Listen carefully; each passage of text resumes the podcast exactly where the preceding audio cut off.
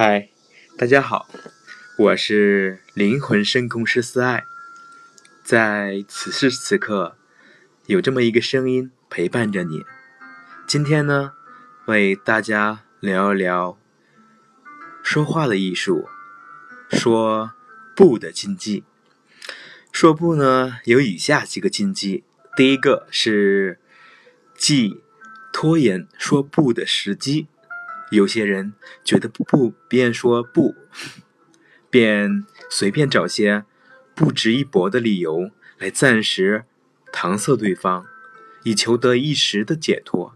这个方法并不好，因为对方仍可以找理由跟你纠缠下去，直到你答应为止。比如你不想答应帮他做事，推说今天没时间，他就会说没关系。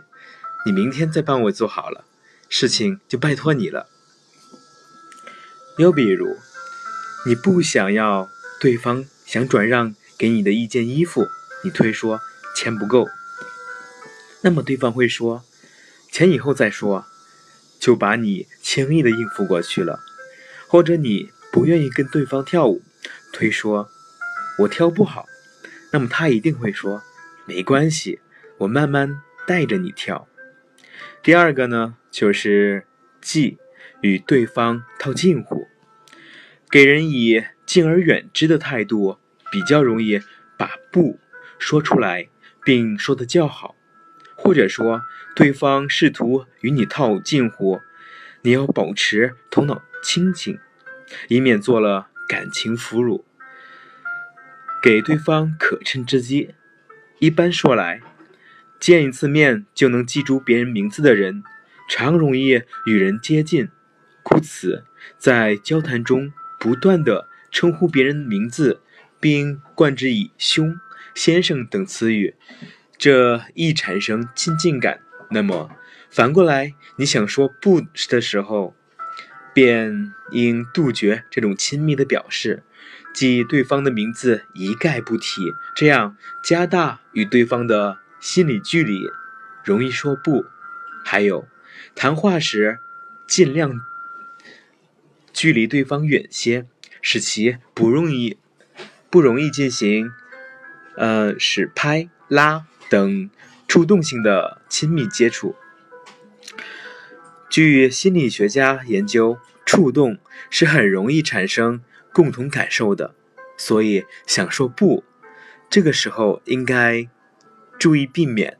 另外，最好也不要触摸对方递出来的东西。东西也和人一样，一经触摸也会产生亲密感。想要拒绝就不容易了，因为这些都是小小的谎言。一经反驳，你定有所慌乱，不的意志便很难贯彻了。所以，对付这种情况，你倒不如直截了当的用。简单，用较单纯的理由，明确的告诉对方，你托办的事办不到，请原谅。这件衣服的颜色我不喜欢，很抱歉。我已经另约了舞伴，不能给你跳，对不起。这样虽然显得生硬些，但理由单纯明快，不给对方可乘之机，倒可以免除后患。那么最后一个就是三，忌优柔寡断。拒绝别人的时候要坦诚明朗，不要优柔寡断。当然，这并不是主张在任何情况下对任何人都直来直去的说出这个不字。对于那些自尊心较强、反应敏感或是脸皮薄的人来说，只婉转的表述。拒绝的理由，而不说出拒绝的话，会更好一些。因为对方会从你的话音中察觉到你拒绝的意图，做出相应的反应来。这种拒而不言绝、婉而不言推的方式，可以避免使对方感到下不来台、丢面子，避免破坏交往的好气氛。比如，当朋友。在你正要出门时来访，你在表示欢迎的同时，可以说一句：“你来的真巧。”稍晚一会儿，一定会扑空的。这等于暗示对方，你马上要出门办事。如果对方是知趣的人，便会简单的说明来意后，很快告辞，或者另约时间再访。这比由你发出明确的逐客令要好得多。需要注意的是，你的暗示必须含义清楚，使对方易于察觉。